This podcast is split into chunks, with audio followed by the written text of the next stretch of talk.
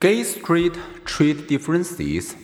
On several traits, gays and lesbians appear to fall midway between straight females and males. For example, lesbians' cochlear and hearing system develop in a way that is intermediate between those of heterosexual females and heterosexual males, which seem attributable to prenatal homosexual influences. Gay men tend to be shorter and lighter, even at birth, than straight men, while women in same sex marriage were mostly heavier than average at birth. Fingerprint ridge counts may also differ. Also, most people have more fingerprint ridges on their right hand than on their left. Some studies find a greater right left difference in heterosexual males than in females and gay males, given that fingerprint ridges are complete by the 16th fetal week. This difference may be due to prenatal hormones. Another you never would have suggested gay straight difference appear in studies showing that gay men's spatial abilities resemble those typical of straight women.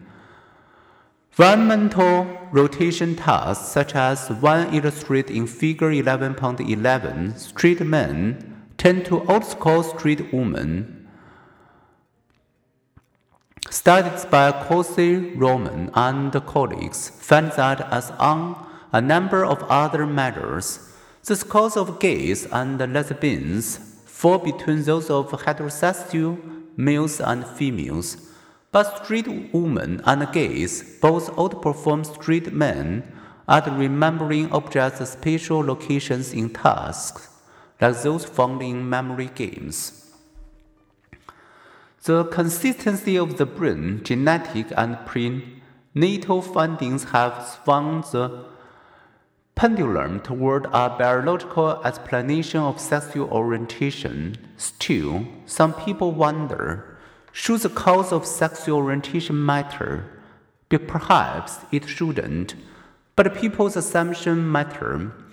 To justify his signing a 2014 bill that made some homosexual acts punishable by life in prison, the president of Uganda, Yoweri Museveni, declares that homosexuality is not inborn, but rather is a matter of choice. However, the new biological research is a double edged sword. If sexual orientation, like skin color and sex, is genetically influenced, that offers a further rationale for civil rights protection.